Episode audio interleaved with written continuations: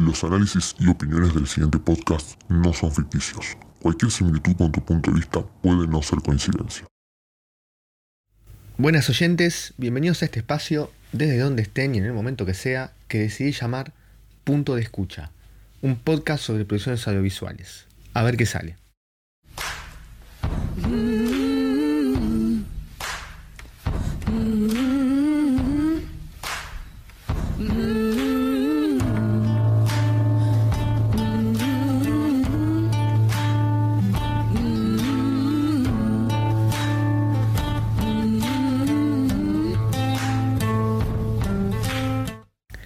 El programa de hoy trae a la mesa una de las películas que más han resonado en el panorama cinematográfico durante los últimos meses. Estoy hablando de Parasite del surcoreano Bong Joon-ho,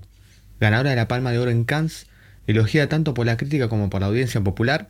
y muy presente en la temporada de premios que se está desarrollando en estas semanas, teniendo como mayor renombre las seis nominaciones a los premios Oscar, a entregarse el próximo 9 de febrero. En un principio la idea de este podcast eh, iba a ser muy diferente a, a la que se va a desarrollar finalmente. Em, estaba pensado hacer una especie de, de repaso por la filmografía de Bon Joon-ho, eh, utilizando Parasite como disparador y no como tema central, eh, a modo de puerta de entrada, digamos, pueden eh, utilizar esta película como sucede muchas veces de, de punto de partida para conocer más de, en este caso, de este director. Mismo a veces eh, una película puede funcionar como entrada a un género, a, una temática en particular, eh, a un actor, em, a una corriente y demás. En este caso la idea era utilizarlo para eh, hacer un repaso de, de esta filmografía muy particular que tiene Won Joon-ho, donde eh, su sello, además de la mezcla de géneros dentro de una película que uno podría encasillar en un género en particular, o cómo mezcla el humor con, em, con determinadas situaciones que quizás eh, uno no acostumbra a asociar con ese tono y que la sortea eh, de una manera muy favorable. Pero, ¿qué pasa? Mínimamente tenía que presentar un análisis de Parasite, no la podía mencionar así muy por encima, aparte también sería una especie de, de engaño a, quien entra a este podcast eh, a escuchar algo sobre esta película y que solamente la, la nombre para, para hablar de otra cosa. El problema era que mm, no podía llevar adelante un análisis de Parasite eh, de una manera sintética porque no, le iba a estar haciendo justicia a una película que, a mi entender, eh, tiene bien merecido todo el reconocimiento que, se le dio, que mencioné anteriormente.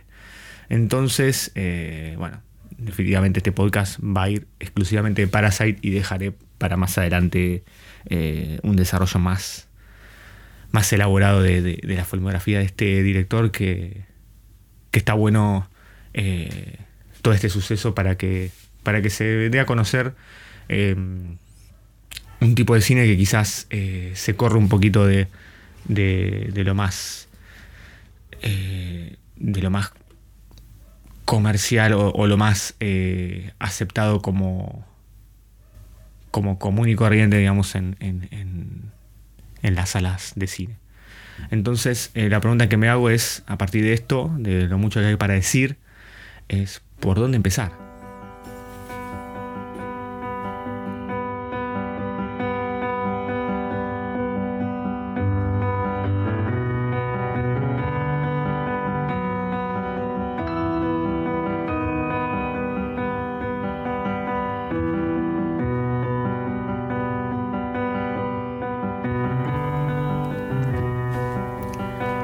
empezar, Parasite hace una crítica social eh, que no solo se detiene a, poner eh, bajo la lupa a las distintas clases sociales para resaltar sus diferencias, sus parecidos, sus miserias y, el rol que, dictamina la sociedad para que esto funcione, sino que em,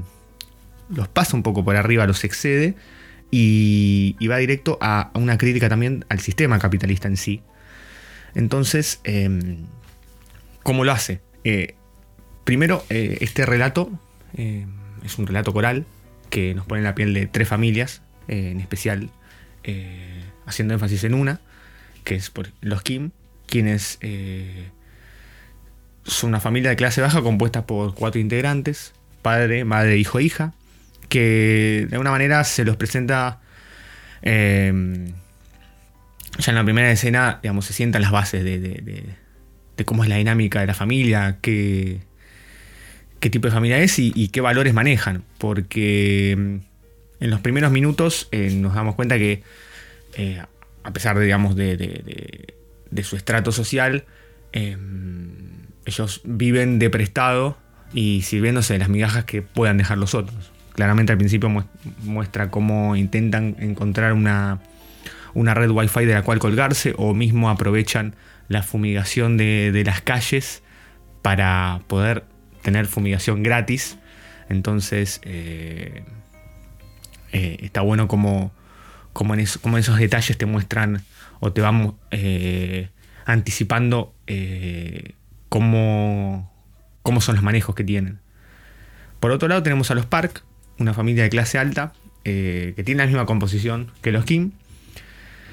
que vienen a funcionar como la posible salida de, los, de ellos a la situación que los apremia. Eh, y por último, que aparecen avanzados la película, así que si por algunas casualidades estás escuchando este podcast sin haberla visto, eh, te recomiendo que pares en este momento, la veas y después vuelvas porque a partir de este momento eh, la cantidad de spoilers van a ir increciendo. Así que bueno, dicho esto, aparece más adelante en la película una pareja que pareciera que es un, de clase media, venida menos, que está compuesta por la ama de casa de los Park, que en, el transcurso del plan que ejecutan los Kim para involucrarse con esta familia, eh, una de las perjudicadas es ella, que la despiden para poder hacer entrar a la madre, que eh, está conformada por ella y por su marido que se, encuentra escondido en un sótano secreto dentro de la casa de los Park, que ellos mismos desconocen. Y el motivo por el cual está ahí es porque acumula unas deudas, eh, no, digamos, no especifica tanto, pero da a entender que eh, involucra a alguna institución, ya sea puede ser Estado o algún individuo en, particular, y que, es que la única manera en la que puede escapar de, esa búsqueda. Entonces, eh, bueno, nada, puestas estas fichas, el juego que se sucede es un juego de mentira-verdad que, empieza como a, borrar estas diferencias de estatus, porque los Kim fingen ser personas que no son para poder vincularse con los parques y así obtener los trabajos que les generen un ingreso para eh, poder intentar salir a flote, poder cambiar eh, el estado actual en el que se encuentran. Por otro lado, los parques que parecen pecar de ingenuos o amables, cuando en realidad eh, en, cuanto a vínculos con, sus empleados, de los cuales, digamos, esta familia pasa a formar parte. Eh, en realidad ellos consideran completamente descartables a personas como ellos porque, digamos, lo demuestran con la facilidad con la que se desprenden del chofer o, la ama de casa, que encima esta primera ama de casa tenía un vínculo más cercano con ellos, o sea, se había armado una relación aparentemente afectiva y, no solamente con la facilidad con la que se desprenden, sino también de la manera que lo hacen. O sea, hay toda una idea de, mantener como una apariencia, una forma que, que digamos, que, está, digamos, regida por esta cosa de mantener cierta imagen o mantener cierta, cierta diplomacia que, que no hace más que, que digamos, que, que, evidenciar aún más la, miseria que, tienen ellos en cuanto a, su trato con, las demás personas. Eh, pero lo, interesante de esto es que así como los Kim necesitan esos trabajos para, para poder encontrar una salida a, su situación, los Park también, digamos, necesitan de, gente como ellos a pesar de que eh, tengan un comportamiento falsamente empático. Eh, porque de alguna manera ellos vienen a cubrir ese espacio de cosas de su cotidianidad que ellos no están dispuestos a hacer porque o no quieren, no saben o, no pueden. Eh, digamos, un, gran ejemplo es cuando se ocurre ese, interín en el que tienen que despedir a la ama de casa y contratar a la otra que que se encuentran como en una situación, una nebulosa de, bueno, che, eh, la, mujer de la casa, digo, yo no sé cocinar, o sea, no, no, ¿quién va ¿cómo vamos a poder mantener la casa limpia? Eh, tema de lavar los platos, o sea, ahí, en ese instante es donde se revela esta cosa de, bueno, digamos, la familia, digamos, la familia pobre, para no ser tan repetitivos con los Kim, eh, digamos, genera una, dependencia con, con, esta otra familia, pero es recíproco en realidad. Por más que uno lo, lo evidencie o lo muestre más que el otro. Entonces, está bueno este, este juego de dependencias, que encima están sostenidos por una mentira, por unas apariencias que tienen que guardar, y así es como de alguna manera también eh, se le da sentido al nombre de la película. O sea, en lo obvio, uno entiende que, que los parásitos son ellos, porque digamos, se aprovechan de, de, los otros, pero en realidad también sucede desde, el otro lado. Eh, y está bueno esto de lo obvio y no tan obvio, porque también eh, hace como un reflejo, ¿no? De esta creencia de que, de que nosotros, eh, nosotros, mira, ya me estoy poniendo, ya me estoy poniendo de ese lado, del lado pobre, pero bueno, es, eh, es, la, situación que de alguna manera a uno le, digamos, se siente más cerca desde ese lado. y después ya voy a, voy a, explicar un poco más por qué digamos, como que está esta, esta, creencia de que eh, desde un lado tienen que estar agradecidos por esa oportunidad de trabajo que les dan los otros, pero en realidad también eh, eh, ese poder que se le da es relativo, o sea, porque desde el otro lado también el, empleador, ¿no? estar agradecido, digamos, de tener a alguien que haga un trabajo que, que podrían o no podrían hacer ellos, pero, digamos, se lo delegan a otros para, que eso quizás también un tema de... de ay, justo tenía la palabra que se me cruzó, ahora me la olvidé,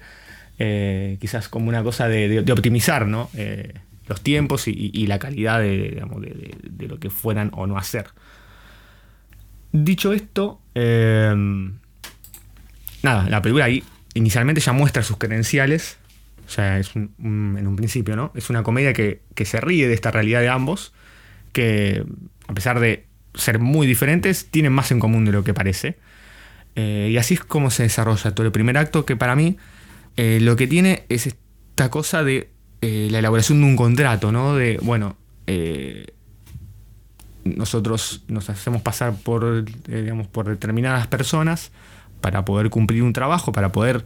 acceder a esa oportunidad. Desde el otro lado, digamos, de alguna manera le creen o, confían porque es una cadena de recomendaciones por las cuales entran, o sea, y desde el otro lado esta, esta, entre comillas, ingenuidad de, bueno, de, confiar plenamente en la palabra de alguien que quizás no conocen del todo. Eh, entonces, eh, ¿por qué digo el primer acto? Porque después la cosa empieza a cambiar eh, y para mí es el momento justo, es el de cuando los Parks se van de, de viaje para festejar el cumpleaños de uno de sus hijos y y la familia de los Kim aprovecha ese momento, esa, ausencia, para meterse en la casa y, digamos, y, disfrutar y jugar, eh, al menos por un día, unos días, a, hacer una familia como esa. O sea, acceder a esos lujos, acceder a ese espacio, disfrutar del pasto, de la bañera, de lo que fuere. Y, y el quilombo sucede cuando eh, aparece la ama de casa antigua y se nos revela que está escondido su, su, marido abajo de la casa, un sótano que hasta ese momento desconocíamos. Entonces ahí la cosa cambia, o sea, ahí, es donde para mí empieza el, segundo acto que está atravesado ya no tanto por la comedia, eh, sí, por ahí tiene algunas cosas medio bizarras, algunas cosas medio grotescas, por ahí el combate, el combate, eh, todo con la cámara lenta, una cosa medio casi rozando lo grotesco, pero que es curioso porque parece como un poco grotesco, pero porque ya no se están manejando los códigos que se manejan en el primer acto, donde hay situaciones también medio desopilantes, pero están bajo la comedia y, no sobresalen tanto. Entonces acá, donde está eh, atravesado por el tema del drama, em, eh, adquieren otro, otro tono. Y de hecho también refuerzan esta idea ¿no? de, de, cierta como ridiculez de, de este escenario, de, digamos, de, lo que la película muestra, el universo que muestra y, de, cómo se dan los vínculos eh, y, de, qué manera. Y, mm, ¿Qué pasa? Esta aparición de, estos personajes eh, que también habían construido su vínculo con los Park a través de una mentira y esto de alguna manera la tridimensionaliza. Porque también esta otra mentira tiene un costado mucho más dramático. Entonces la cosa, digamos, se vuelve un poco más seria y, se intensifica cuando ves que estas dos familias se, disputan el terreno, digamos, de, de, sus empleadores, por decirlo de alguna manera, eh, en su ausencia. Entonces, eh, digamos, con el motivo de mantener las apariencias que tanto les costó conseguir. Entonces es curioso porque es un reflejo, bueno, de, la clase media y la clase baja peleándose entre sí, una lucha en la que lamentablemente siempre salen ganando los mismos, que en este caso son los Park, porque tranquilamente en el peor de los casos descubren la verdad de todos los dos, los despiden, se deshacen de ellos y fácilmente pueden encontrar un reemplazo. O sea, no, no, en ningún momento la, película plantea un, riesgo desde ellos de, poder, eh, digamos, el riesgo de prescindir de, estas dos familias. Entonces, em, digamos, lo más, de alguna manera, doloroso que, que, se muestra en este conflicto de intereses es que los parecidos entre estas dos familias son evidentes, o sea, comparten las limitaciones, los deseos, ¿no? Manifiestan esta cosa de que, che, ¿por qué ellos pueden tener todo esto y nosotros no? Eh, el tema de las situaciones límite. El padre de los Kim le pregunta a, este tipo, el que estaba encerrado, cómo hacía para vivir en, un sótano. Y es muy, muy divertido lo que le contesta, porque digamos, le muestra que digamos, las necesidades básicas de alguna manera las puede cubrir, o sea, tiene acceso a un baño, a un lugar donde dormir, digamos, con, la complicidad de su mujer cuando laburaba ahí, podía acceder a comida. Y, el tipo digamos, lo, minimiza un poco diciéndole, pero bueno, esto es como vivir en un semipiso, o sea, algo que también le pasa mucho a otra gente y sin embargo no, no, no hay alguien que, le llame por ahí tanto la atención. Y lo curioso es que, claro, justamente ellos, digamos, le pega directo porque eh, esta familia vive en un semipiso, justamente. Entonces, también puede empezar jugar del obvio y lo no obvio. O sea, él, puede ver la miseria o, o, las limitaciones en este, en este otro pero como que no, ahí es por ahí quizás donde toma real conciencia de, que su situación es igual de deplorable que esa, pero, pero manifestada de otra manera. Entonces, eh, otra de las cosas que también eh, tienen en común es esta urgencia de poder permanecer bajo el ala de los Park para de alguna manera evitar quedarse socialmente afuera de este sistema capitalista, porque un poco también lo que... Em, y por eso, por ahí la crítica más hacia el sistema es que toda esa, esta lucha desesperada por, por aparentar, por permanecer, por ser parte, está muy atravesada por eh, ciertos valores donde eh, el dinero, al dinero tiene un valor que es eh, casi primario para, para la, subsistencia. Porque encima también los dos contextos particulares de cada uno. El otro por temas de deudas, o sea, en un mundo donde uno no tiene el dinero necesario para hacer determinadas cosas, digamos, no,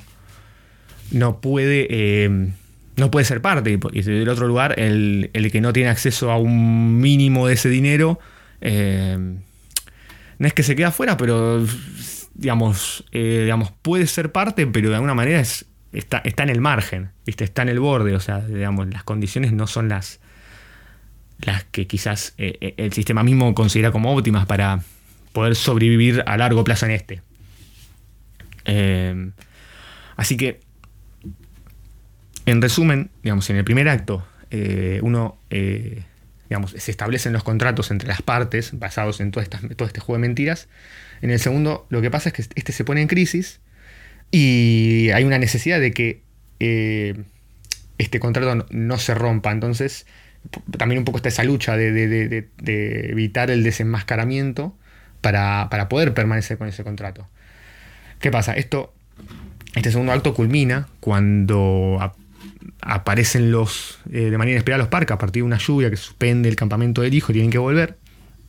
Entonces, eh, la familia de los Kim tiene que mantener a esta pareja para, para poder eh, al menos prolongar por un tiempo este descubrimiento de, de, la mentira, ¿viste? Digamos, el no descubrimiento, quiere decir. Entonces, em, este segundo acto concluye con esta familia eh, volviendo a su casa bajo una intensa lluvia para descubrir que están al borde de perder todo lo que tenían. Es curioso acá porque ellos están jugando a, a tener algo que no tienen o, están eh, apoyando un,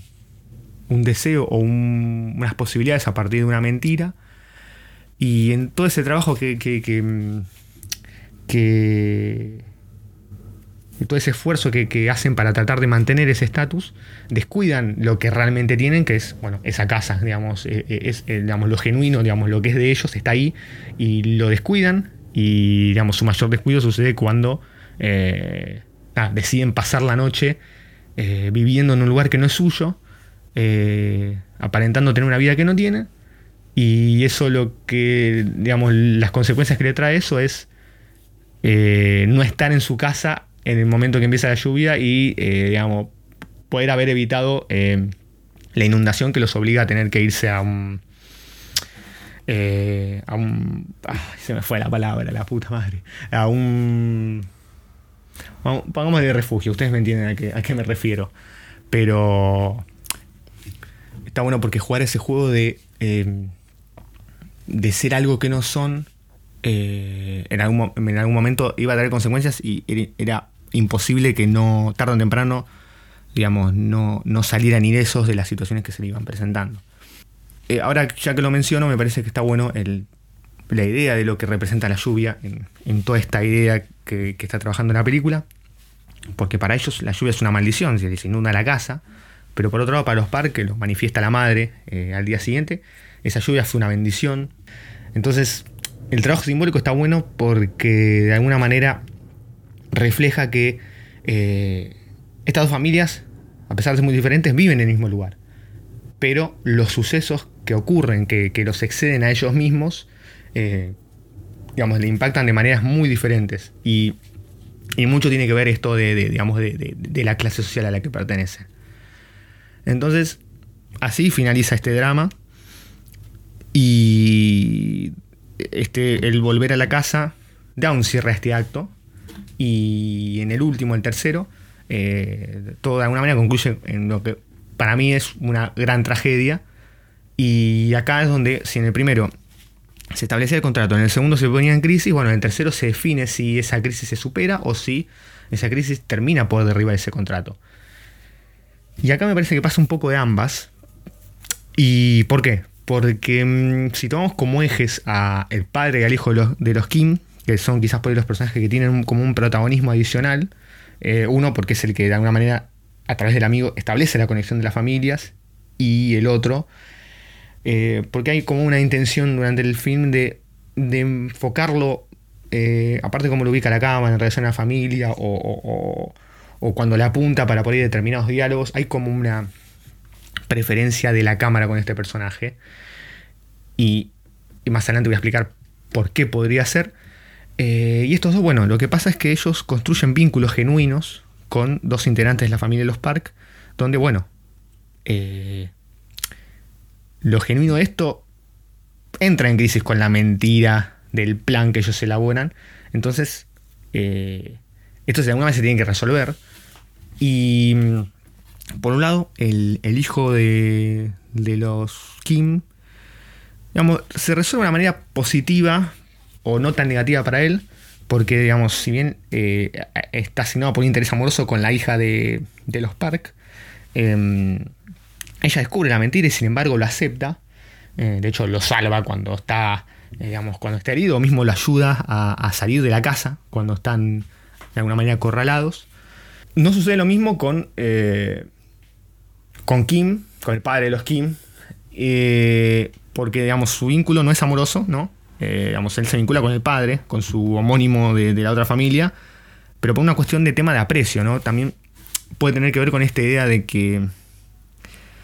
él no lo manifiesta, pero quizás esta idea de ese padre que él no pudo ser, ese padre quizás por ahí más, más solvente, más, eh, más, eh, digamos, más de sacar adelante, ayudar a sacar adelante la familia, porque de alguna manera también él, dentro de su propia familia no es el más proactivo, eh, no es quizás el más em, referente de lo que quizás uno puede entender como el padre ideal, ¿no? Entonces eh, se le genera un aprecio hacia él, pero que se va como deteriorando a lo largo de la película a partir de un ingrediente que incluye la película, que es el tema del olor. Esta cosa de, un olor que parecen tener eh, la gente, digamos, la gente como ellos, la gente que vive en, esos barrios bajos. Y, y todo ese aprecio que construye al principio, que parece como que hay un vínculo ahí, como un aprecio también desde el otro lado, se empieza como a desenmascarar cuando se empieza a dar cuenta que sí está todo bien, pero eh,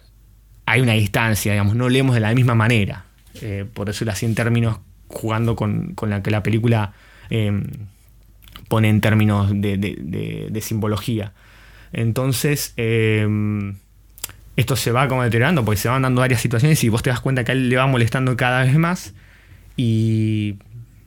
digamos, el punto final de eso es cuando en la fiesta eh, cuando ya sucede todo el quilombo, que aparece el tipo que sale del sótano y va y, mata a, su hija, a la hija de, los Kim, y que él ve que en el intento de tratar de ayudar al hijo de los Park porque se le empieza a convulsionar y demás, eh, perdón, tiene un ataque epiléptico. Eh, en ese momento cuando le quiere pasar las llaves, que no las logra agarrar, que se las tiene que sacar al tipo que justo se cae y se cae encima, que se lo saca y y se indigna por el olor, o sea, casi como que incluso en una situación límite el tipo repara en eso, digamos, y, lo manifiesta como una cosa que, que para ellos no es un detalle, sino que es algo muy importante, entonces eh, se siente finalmente ofendido y, digamos, y toda esa, todo ese cúmulo de, digamos, de desprecio que empieza a tener hacia él por la manera en la que, en la que lo realmente lo consideran, porque digamos, él es muy amable con, el chofer, digamos, con el padre de los Kim, pero también por atrás o, por fuera de ese vínculo eh, no, no, no, demuestra lo que, lo que le hace creer a él que, es su relación. Entonces, eh, eso frente a, digamos, a todas las frustraciones que venían acumulando de, digamos, de ese plan, de, de ese tener, de la posibilidad de tener que volver al punto de partida, que queda claro que es un lugar al que ellos, una vez que hicieron toda esta movida, no, no piensan volver y más habiendo perdido la casa, todo, o sea, estaban no solo en un punto de partida, sino estaban peor que al principio. Eh, tiene ese arrebato y, termina por matarlo a él. Eh, entonces, eh, lo que termina es esconder, digamos, escondiéndose y, y termina cayendo en el mismo lugar que estaba el tipo antes, en ese sótano. Entonces, em, y así de alguna manera va concluyendo. Y te tiran como la punta de que de alguna manera esta rueda que va girando eh, y se van moviendo los personajes pareciera volver a una posición inicial, solamente que los personajes cambian, pero la historia se podría tender a repetir. No es una situación en donde se ocurre un real cambio de, del sistema que la película nos presenta.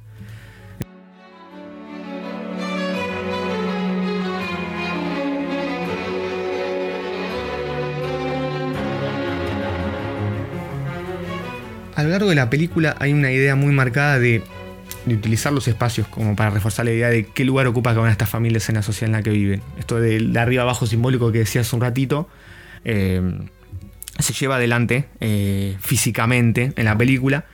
porque los más pobres viven en la parte más baja de la ciudad, incluso por debajo del nivel de la calle, y los más ricos en la punta más alta de la colina que se cierne sobre la misma. Los de clase medio, los de clase media quedan en una especie de limbo, porque si bien están en el subsuelo, como les sucede a la clase baja, eh, ese subsuelo está conectado a la estructura de la clase alta, de, lo, digamos, de la casa de los de la clase alta. Entonces hay como una especie de, bueno, hay una cercanía para con ellos, pero de alguna manera es ilusoria, porque sus condiciones y posibilidades son similares a los de clase baja. Entonces,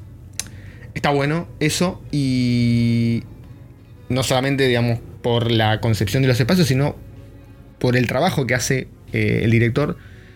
en, una, de las, herramientas que, mejor utiliza, que es el montaje. Eh, con el montaje economiza esta idea en una escena que para mí es notable, es que tiene que ver con el camino de regreso de los su hogar. O sea, hay una sucesión de planos de pocos segundos que grafican ese recorrido que conecta ambas casas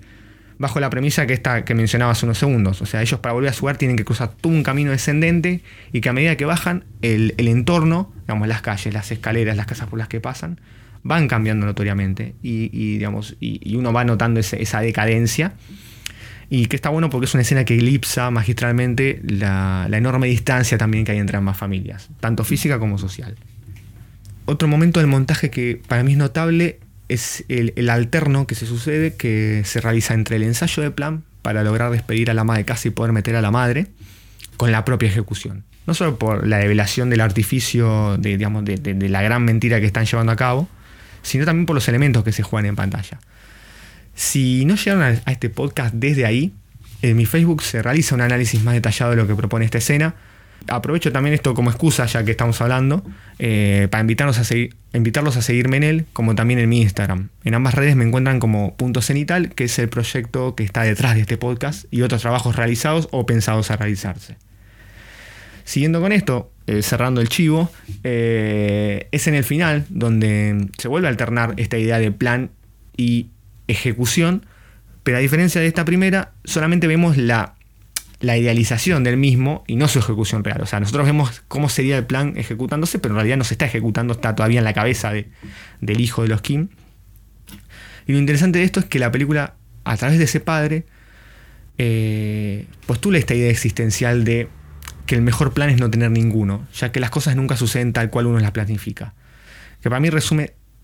muy bien lo que la película literalmente nos muestra. Eh, con esto pareciera que este personaje, que parece haber renunciado a todas las posibilidades de su vida, ya sea sus sorpresas o sus imprevistos, y que vive sin prever, pareciera ser más bien por un tema eh, no tanto de, de, convicciones, sino porque, bueno, digamos, vive sin querer eh, y su existencia transcurre, transcurre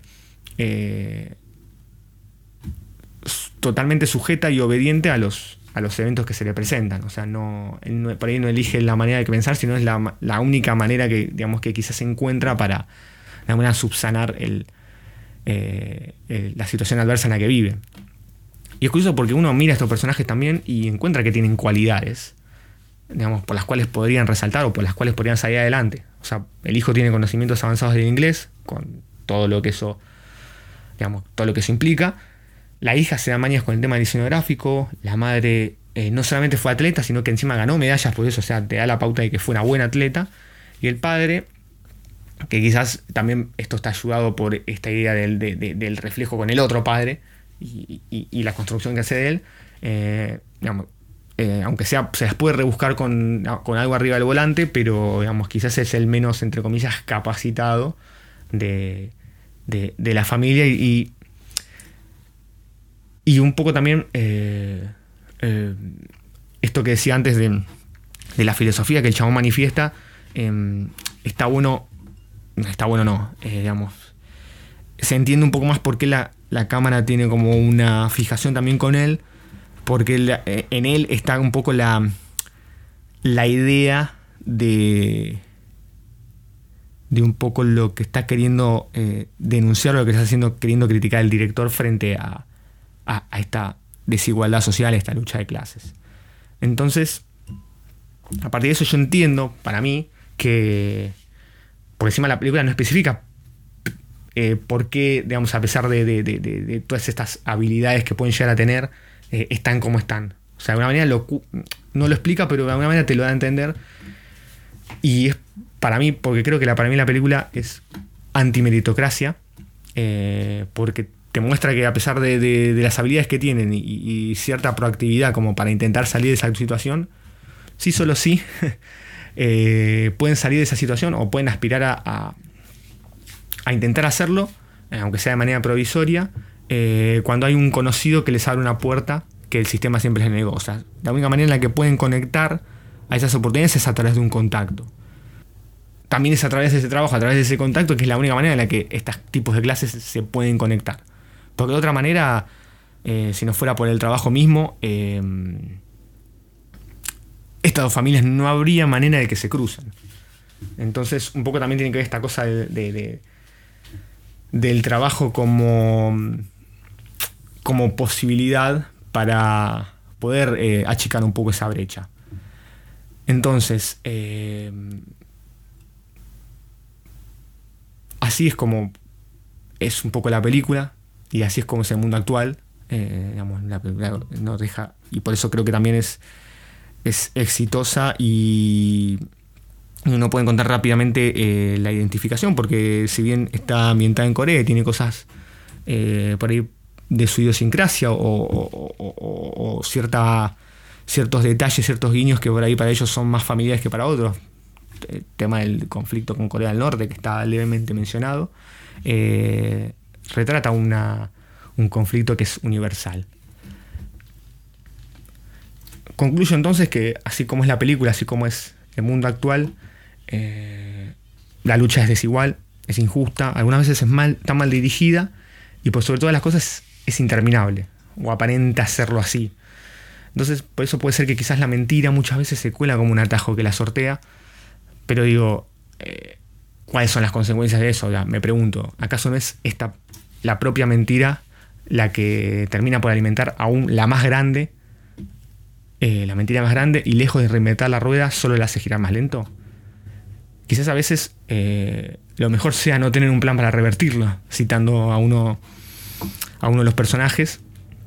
El problema de esto es que es un indicio de que aquellos que viven con los dos pies en el presente eh, es porque consideran que no tienen un futuro. Y así siempre se benefician los mismos. Hasta que se les caiga la máscara a su plan, que sin los que estamos abajo, ellos tampoco podrían vivir.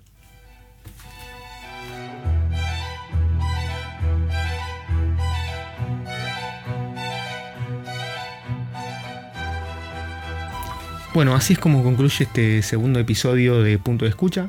Eh, si llegaste hasta acá, espero que haya sido porque te haya gustado y no porque no llegaste a tiempo para sacarlo antes. Em, nada, estamos. Estoy en. Va, estamos, estoy. Eh, ya hablo como si tuviese un equipo y, lo hago todo yo solo. Em, estoy ahí, probando. A ver qué, a ver qué va saliendo, qué va. en qué me voy sintiendo más cómodo y qué y qué les va copando más. Em, como dije en un momento del podcast, eh, me pueden seguir, además de eh, en este canal de desde donde lo estén escuchando, en Facebook e Instagram, que estoy con el nombre de Punto Cenital. Em, ahí mismo voy a ir desarrollando también cosas complementarias a, este podcast, no voy a estar repitiendo lo mismo. Eh, un poco voy a, voy a hablar de esta escena del, del, del montaje y justo ahora mientras lo iba terminando de, de grabar y todo, em, también me gustaría añadir otra escena en particular que, que me parecía que estaba muy buena, esto como hice con el Joker, de, hacer como una pequeña descripción del, comienzo, es una cosa que me interesa, me gusta mucho eh, señalar o ver